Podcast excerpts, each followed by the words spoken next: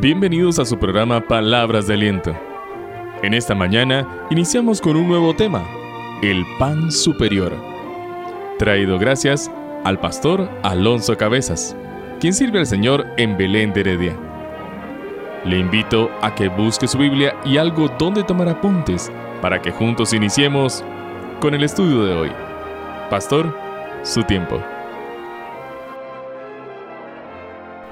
Muy buen día y muy feliz y bendecido año nuevo 2023. Qué bendición es poder iniciar un año con la bendición de Dios, con la presencia de Dios y sobre todo estar dentro de su voluntad. Qué buena manera también de iniciar nutriéndonos de su palabra hoy aquí juntos. Y precisamente vamos a hablar de nutrición. Este es un tema que me ha impactado mucho el tema de la nutrición espiritual. Y Jesús, como buen maestro que era, bueno, que sigue siendo a través de su palabra, nos da un ejemplo perfecto, muy bueno, muy cotidiano sobre la nutrición que debemos tener como seres espirituales, no solo físicos. Entonces él usa un ejemplo que vamos a estudiar en esta serie durante este mes. Acaba de pasar la Navidad Tiempo de muchos regalos, carreras, comidas. Pero qué interesante, algo que aprendí hace varias navidades, y es que la palabra o el lugar, la palabra Belén, que nos señala el lugar de donde nació Jesús, tiene un significado excelente, interesantísimo. Y es que me encanta la Biblia, me encanta cómo Dios trabaja, porque no dejó nada por casualidad todo lo que se escribió, cada lugar, cada acontecimiento, cada palabra, cada nombre tiene un significado y todo es parte de un rompecabezas que apunta a Jesucristo. Belén. Todos saben qué significa Belén. ¿Usted sabe qué significa Belén? Yo, por ejemplo, soy de un pueblo que se llama Belén, del cantón de Belén de Heredia, San Antonio de Belén. Y yo le pregunté a varias personas cuando hice este estudio en la iglesia, que si sabían qué significaba Belén. Y prácticamente nadie sabía qué significa Belén. Y la palabra Belén es una palabra hebrea que significa, bueno, se pronuncia Bet-Lehem en el hebreo y significa casa, siempre que ustedes vean Bet en la Biblia, Bet Saida, Bet Tabara. Bet-Lehem o Belén en español significa casa de pan. Bet es casa y luego Lechem significa pan. Pan, casa de pan significa Belén. Ya hasta aquí me dejó a mí impresionado. Jesús nació en un lugar que se llama la casa del pan, que significa provisión, sustento, vida, comida. Eso es lo que pensamos, ¿no? Cuando pensamos en pan. Belén es como una cajita de sorpresas, no solo por el significado de su nombre. Tiene un simbolismo muy importante, también otro más, que es un tema para otro estudio, pero la principal actividad económica por siglos en Belén fue la crianza de ovejas, desde los tiempos de David, que era de Belén, y ovejas que luego eran usadas para los sacrificios. Incluso en nuestros días en Belén todavía se crían ovejas. Los líderes religiosos instruían bien a los criadores sobre los requisitos de las ovejas o corderos para los sacrificios. Incluso, los pastores tenían por costumbre que cuando nacía una oveja que calificaban como perfecta para el sacrificio, la envolvían en trapos y la ponían aparte en un pesebre, en el pesebre donde comían. Esta oveja es perfecta. Y la envolvían en esas telas unas telas especiales, que tema para otro estudio, y la ponían en el pesebre. Por eso es la señal que los ángeles le dan a los pastores, para que entendieran que era un niño especial el que había nacido en Belén esa primera Navidad. De hecho, en Jerusalén, en el templo, había una puerta llamada la puerta de las ovejas, una puerta para entrar al templo. Fue la primera puerta que Nehemías reedificó cuando restauraron los muros de Jerusalén. Pero bueno, hay mucho aquí sobre las ovejas, los corderos, pero podemos hablarlo para otra ocasión. Hoy nos vamos a enfocar y en esta serie en el significado de la palabra Belén, casa de pan y cómo se relaciona con Navidad y con Jesús y sobre todo como Jesús con nosotros. Como dije antes, el pan es símbolo de sustento, provisión, vida, nutrición. Y Belén fue el lugar de donde vino a la tierra nuestro sustento, provisión, la vida para nuestras almas. Recuerden quién dijo, yo soy el pan de vida. Por eso esta serie se llama un pan superior. Porque aunque nació en Belén, realmente vino de el cielo, de un lugar superior. Y es interesante cómo toda la Biblia está llena de sombras que apuntaban a Jesucristo. Dios ya había ilustrado estos siglos antes, cuando los hebreos salieron de Egipto. En esa ocasión fue una lección visible, una representación, una sombra o una copia de una verdad espiritual. El tema del maná, cómo Dios les proveyó para su sustento, para su vida, de manera sobrenatural y del cielo, un pan especial.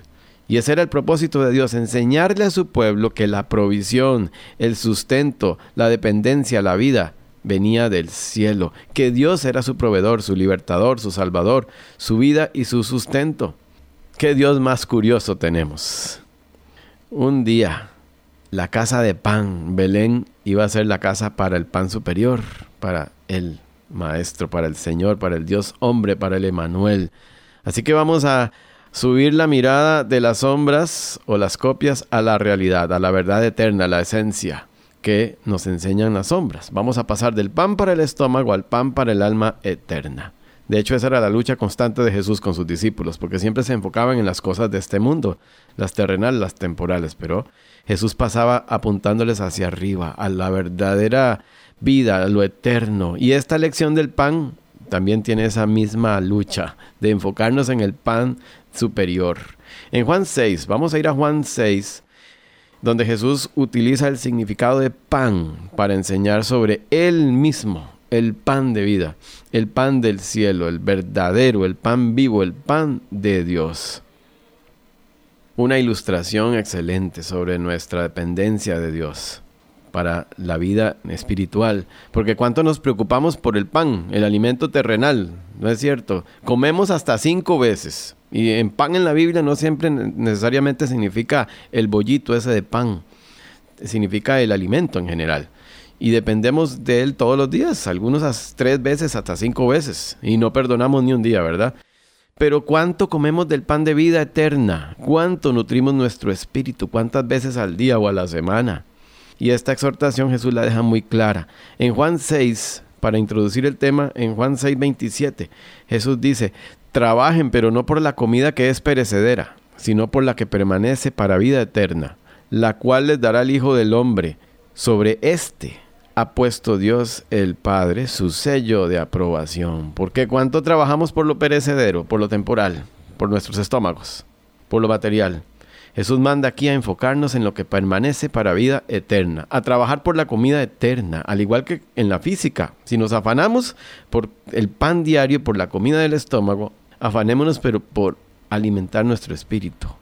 Así es en el plano espiritual. Esforcémonos cada día por nutrirnos del pan de vida eterna y así producir un fruto eterno también. Ajustemos, evaluemos nuestras prioridades. ¿Qué mejor propósito para este año? Vamos a entrar en el pan superior. Jesús dice en Juan 6:35, Yo soy el pan de vida, declaró Jesús. El que a mí viene nunca pasará hambre.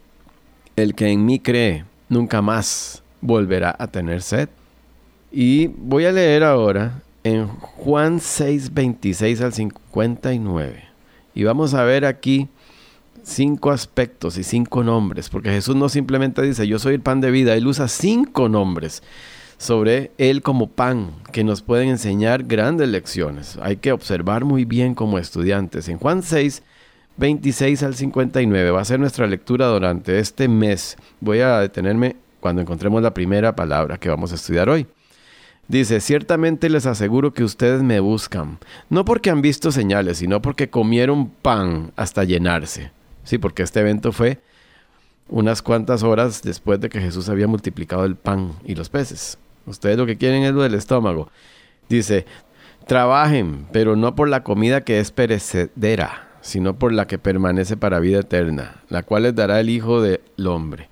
Sobre este ha puesto Dios el Padre su sello de aprobación. ¿Qué tenemos que hacer para realizar las obras que Dios exige? le preguntaron. Esta es la obra de Dios, que crean en aquel que Él envió, respondió Jesús. ¿Y qué señalarás para que la veamos y te creamos? ¿Qué puedes hacer? insistieron ellos. Nuestros antepasados comieron el maná en el desierto, como está escrito, pan del cielo les dio a comer. Ciertamente les aseguro que no fue Moisés el que les dio a ustedes pan del cielo, afirmó Jesús. El que da el verdadero pan del cielo es mi Padre. Voy a detenerme aquí porque aquí tenemos la primera palabra o el primer aspecto del pan, primer nombre, pan del cielo. ¿Qué significa pan del cielo? Pan del cielo nos está enseñando que es un pan que vino del cielo, nos habla de su origen, de dónde viene y por qué es tan importante conocer sobre su origen. Todo artículo que uno compra debe normalmente indicar el origen. Porque es importante? Debemos estar bien informados. El origen nos habla de su calidad, y nos habla también del viaje que hizo para llegar hasta nosotros. En el caso del pan superior de Jesús, ¿qué nos puede enseñar sobre su origen? El cielo, pan del cielo. Él varias veces dice, pan del cielo, pan del cielo, pan del cielo. Vine de arriba, no de abajo. ¿Qué viaje hizo? Primero nos recuerda dónde debe estar nuestra perspectiva. En Colosenses 3.2 Pablo dice, pongan la mente, las prioridades, el enfoque, la atención en las cosas de arriba, no en las de la tierra. Constantemente debemos estar evaluando y ajustando nuestra perspectiva, porque nuestra tendencia siempre es a bajar la mirada, la perspectiva, hacia las cosas terrenales, las circunstancias.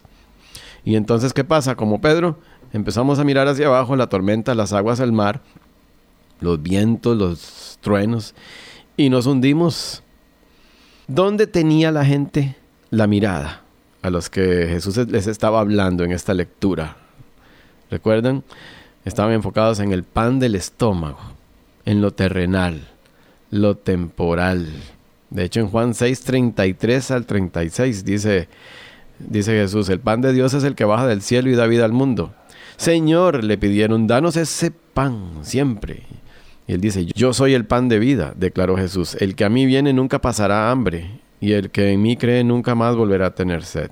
Pero como ya les dije, a pesar de que ustedes me han visto, no creen. Otra vez, estaban enfocados en lo terrenal, lo temporal. ¿Qué más nos enseña este, este nombre, pan del cielo? No solo su origen, sino también su superioridad. En Juan 3:31 dice, el que es de la tierra es terrenal y de lo terrenal habla. El que viene del cielo está por encima de todo, su primacía, su superioridad. Nos recuerda quién es quién, como en la oración famosa de Padre Nuestro, que estás en los cielos. Nos ubica otra vez porque constantemente nos desubicamos e invertimos los papeles. Queremos ser nosotros Dios y gobernar nuestras vidas. El pan del cielo nos recuerda entonces su origen, su superioridad, su divinidad. En Juan 8:23 Jesús dice, ustedes son de aquí abajo, yo soy de allá arriba, ustedes son de este mundo, yo no soy de este mundo. Y esto es clave para nuestra salvación. Si Él no hubiera sido 100% Dios, no hubiera sido un redentor 100% eficaz. Su divinidad implica que no tenía pecado, que tenía capacidad de pago. Él no era un deudor como nosotros. Su ADN era divino, superior. Vamos a Juan 1, 1 y luego versículo 14, donde ilustra muy bien uno de los nombres del ministerio de Jesús. Emanuel, Dios con nosotros. Vea lo que dice en Juan 1.1. En el principio ya existía el verbo y el verbo estaba con Dios y el verbo era Dios. Y el verbo, que en hebreo es equivalente a la palabra materia, el verbo se hizo hombre y habitó entre nosotros y hemos contemplado su gloria, la gloria que corresponde al Hijo unigénito del Padre, lleno de gracia y verdad. El que Jesús fuera 100% Dios no es un detalle, es clave para nuestra salvación. Por eso es que las sectas o religiones falsas siempre van a atacar este aspecto, la divinidad de Jesús. Y por tanto, ¿qué tienen que hacer? Exigir obras para poder completar, entre comillas, la obra salvadora, ¿sí? Porque si Jesús no es 100% Dios, pues seguro va a tener uno que hacer obras para completar su obra porque no fue suficiente. Pero se les olvida que Jesús al morir dijo, consumado es, que significa que el pago fue realizado de manera total. Por eso es que el velo del templo se rasgó de arriba a abajo, porque Jesús tuvo capacidad de pago. ¿Por qué? Porque era Dios. Esto de el nombre Immanuel es tan importante, tan importante. Dios es un Dios que nos busca, que dejó su comodidad, por eso se significa Dios con nosotros. Él dejó su comodidad y se despojó voluntariamente para alcanzarnos. Qué Dios tan relacional tenemos, tan relacional que nos pide que lo comamos como si fuera pan, que lo asimilemos, que nos hagamos uno con Él. Vean qué, qué importante es esta ilustración del pan. Dios es un Dios tan relacional. Y la Navidad que acabamos de celebrar fue la muestra del grado hasta dónde está dispuesto Dios a llegar con tal de buscarnos. Como escribe un autor que leí recientemente, que se llama Alex San Pedro. Dice en su libro Jesús es la pregunta. Jesús es el intento definitivo de Dios para conseguir esa relación de amor que da identidad existencial a todo aquel que se encuentra con Él. Eso es lo que significa el pan del cielo. Qué importante recordar esto, especialmente en un mundo que constantemente busca reducir a nuestro Mesías el Salvador a un ángel o a un simple revolucionario, un profeta, un loco. Solo el cristianismo bíblico tiene la respuesta al problema de la humanidad con Dios. ¿Estamos compartiendo esta gran medicina? ¿No deberíamos ser los cristianos los seres más felices y plenos del mundo? La Navidad nos debe recordar el mayor regalo de Dios, que es el pan de vida, el sustento, la provisión para nuestra alma, el que sacia el que sacia de verdad, el vacío con que todos nacemos, ¿cierto? ¿Lo ha probado? ¿Lo ha comido? ¿Lo ha asimilado? ¿Lo ha digerido? ¿O dejó el pan ahí servido en la mesa? ¿De qué sirve el pan? ¿De qué sirve solo olerlo? Tocarlo, qué rico huele, uh, está suavecito, tostadito. Pero no le va a afectar, no le va a transformar hasta que usted lo coma, lo asimile. ¿Lo ha comido? ¿Lo ha asimilado? ¿Ha recibido ese regalo? ¿Se nota el efecto del pan del cielo en su vida? Lo notan quienes le rodean, empezando por su casa. Y así como cuando en el plano físico uno ve a alguien bien saludable, ¿cómo serían las cosas si la gente cuando nos viera pudieran notar que somos las personas más saludables espiritualmente hablando, que estamos bien nutridos del pan del cielo? Empecemos este año poniéndonos la meta de nutrirnos todos los días, así como servimos el pan todos los días a nuestra familia y para nosotros mismos Empecemos también con el pan de vida, con una porción de la palabra. Dependamos del Señor todos los días, así como nuestro organismo depende del pan. Agradecemos al hermano Alonso por este estudio. Esperamos le sea de gran bendición. Y gracias a usted, querido oyente, por su fiel sintonía. Le esperamos la próxima semana para continuar con este maravilloso tema aquí en su programa Palabras de Aliento, a través de la 910 AM somos BBN.